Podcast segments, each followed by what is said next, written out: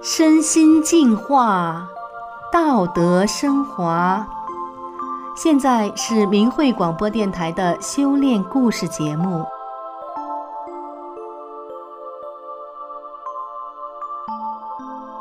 听众朋友您好，我是宋阳。今天和大家分享的故事是春生的故事。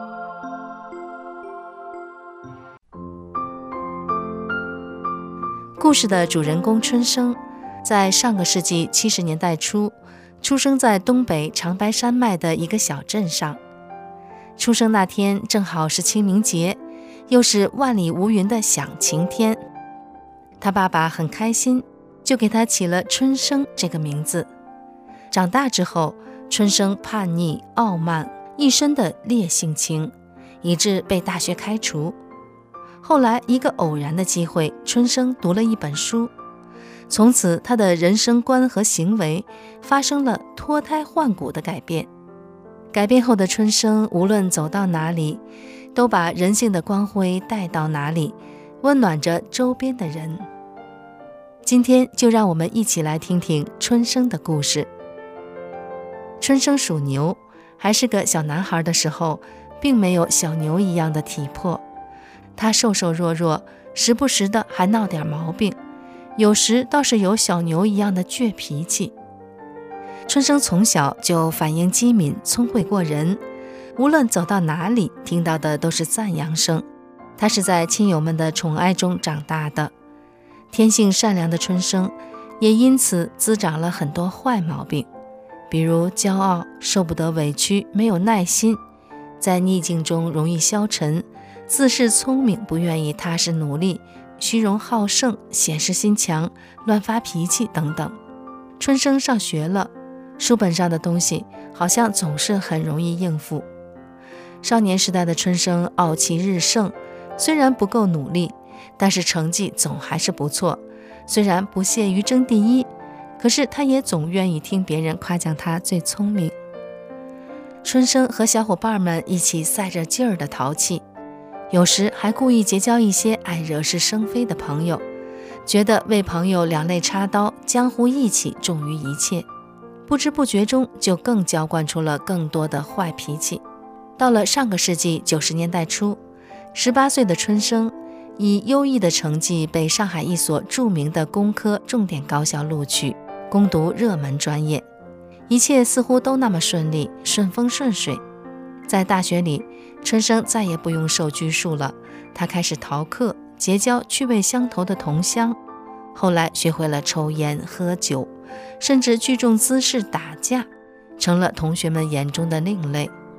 其实春生自己也很苦恼，不知道为什么活在世上，人生没有目标，浑浑噩噩的不能自拔。在大学，春生只读了一年多，老师就叫来了家长，让春生收拾行李回家了。人生的波折真的不可思议，春生被大学开除了。在那个时候，不读书是没有前途的。春生出生在贫寒的工人家庭，为了有出路，只能重新回到高中校园，等几个月再来一次高考。第二年的秋天，春生又接到了北京一所工科院校的录取通知，他改了名字，再一次走进了大学校园。一九九五年夏天，春生该上大学三年级的时候，暑假家乡发了洪水。河堤决口，使得临县的县城成了泽国，最深的地方有九米深。军队的冲锋舟直接开到银行的六楼窗户外，翻进去抢运保险金柜。在多天里目睹着洪水漫漫，春生突然觉得，在灾难面前，自己是那么渺小脆弱。大约是十月份的一天，春生在北京人民大学的书店里。偶然间发现了一本法轮大法的书籍《转法轮》，翻开书，看见大法的师傅在微笑着看着他。尽管还不知道这本书将改变自己的一生乃至永远的命运，春生却毫不犹豫地买了一本。当天晚上，春生躺在自己宿舍的床上，借着烛光，一口气读完了全书。他大吃一惊，心灵被深深的震撼了。人间竟然还有这样一本书！春生的心底里有一个念头在涌动：这书里说的都是真的吗？无论如何，在内心深处，春生对真善忍有着说不出的好感，对善恶有报的告诫有着说不出的喜欢。春生觉得世界就应该是这样的，按真善忍去做人做事，一辈子不亏。然而，春生真正走入法轮大法的修炼是在一年之后，一九九六年的十月三十一日。春生默默地告诉自己，此生愿全身心的修炼法轮大法，言行一致，精进实修。同学们很快就发现，原来懒散乖戾的春生变得勤快温和了。春生现在开始主动给大家打开水、收拾卫生了。烟和酒也都扔了，原来满口粗话、自以为是豪爽，现在变得彬彬有礼、语言谦和了。在大学的最后一年，同学们真的看到了正法信仰可以从里到外彻底的改变一个人。一个浮躁、傲气、体弱而又性格复杂敏感的人，变得平和、宽厚、善意、真诚而精力充沛。在毕业的留言册上，同学们真诚地写下了祝福的话语：“祝你功成圆满。”一九九七年，春生工作了，在北方的一座省会城市的一所学校任教。实践真善忍的人走到哪里都受欢迎。有一年，学校工作特别忙，春生既教课又做班主任，而且他一个人的工作量是别人的三倍。但是春生从不叫苦，也不叫累，任劳任怨，高高兴兴。同事们都说，春生的工作做得有声有色。系里面选举工会分会主席，大家一致选举最年轻的春生为大家服务。在工作中，春生也从来不挑肥拣瘦，不谈条件。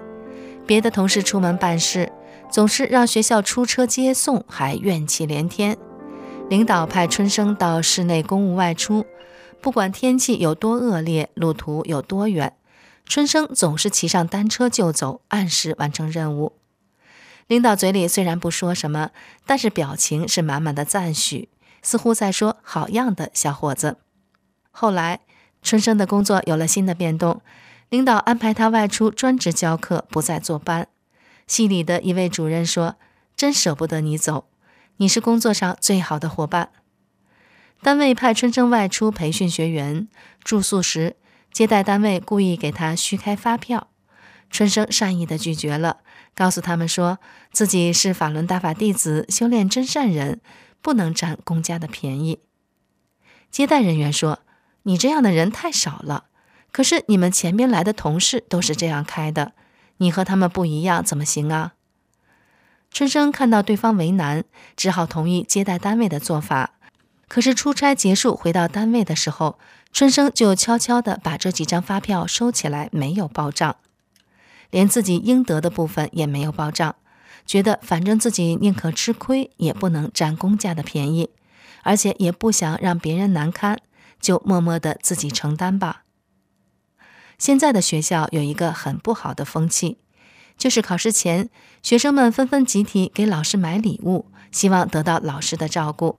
甚至班长组织统一给任课老师买礼物，春生也接到了这样的礼物，所有的老师都心安理得地接受了。春生也实在不好硬性的推辞，只好等到考试评分结束之后，自己买来排球等物品送给那些班级作为回报。有位学生干部是春生的同乡，平时学习成绩也不错，而且工作上也挺用心的。可是，在协助老师统计班级成绩时，故意给自己多算了一点分，挤掉了另一位同学，成了奖学金获奖名单的第一名。春生发现了，就找到这位学生干部，善意地告诉他，成绩算得不够准确，希望他重新做好。这位学生干部改正了错误。几年之后，已经毕业的这位学生干部特意回到学校找春生，说忘不了这样一位正直坦荡的老师。春生住单位单身宿舍的时候，总是主动打扫公共区域的卫生。他离开之后，水房就再也没人打扫了。他在宿舍的时候，总是默默地给大家做饭、买菜。吃完饭后，同事们把碗一推，总是等着春生去洗刷。春生也毫无怨言，高高兴兴地去做。还有些同事喜欢占小便宜，吃拿用不说，还偷偷地把春生的东西藏起来自己用。春生看到了，也丝毫不动心。有同事曾经真诚地对春生说：“你是我见过的最好的人。”春生还有很多故事，虽然不是轰轰烈烈的，都是点点滴滴的小事。但是丝丝润人心田，熟悉他的人都喜欢和他相处。一九九九年冬天，春生因为中共迫害法轮功，被迫离开了教师岗位。尽管工作出色，可是学校的领导们不敢不执行迫害，要求春生必须写保证书，宣布不练法轮功。春生不能认同这样的镇压。这么好的大法，改变了他的心灵，净化了他的身心，开创了那么多人的人生新境界。无论如何，也不能无视真理道义被当权者这样的践踏。在那段时间里，春生曾经去北京上访，讲述法轮功遭受的诽谤和冤屈。后来，为了躲避警察的非法抓捕，而被迫流离失所，有家不能回。再后来，被公安几次非法绑架，并被酷刑折磨。为抗议无理的拘押，春生曾经绝食绝水，来捍卫真理和善良人的尊严。后来，春生被非法劳教、辗转关押，历尽折磨。然而，真善忍大法在春生的心里已经扎下了坚实的根基。春生在兑现着自己的承诺：此生。愿全身心修炼法轮大法。听众朋友，今天的故事就为您讲到这里，我是宋阳，感谢您的收听，我们下次再见。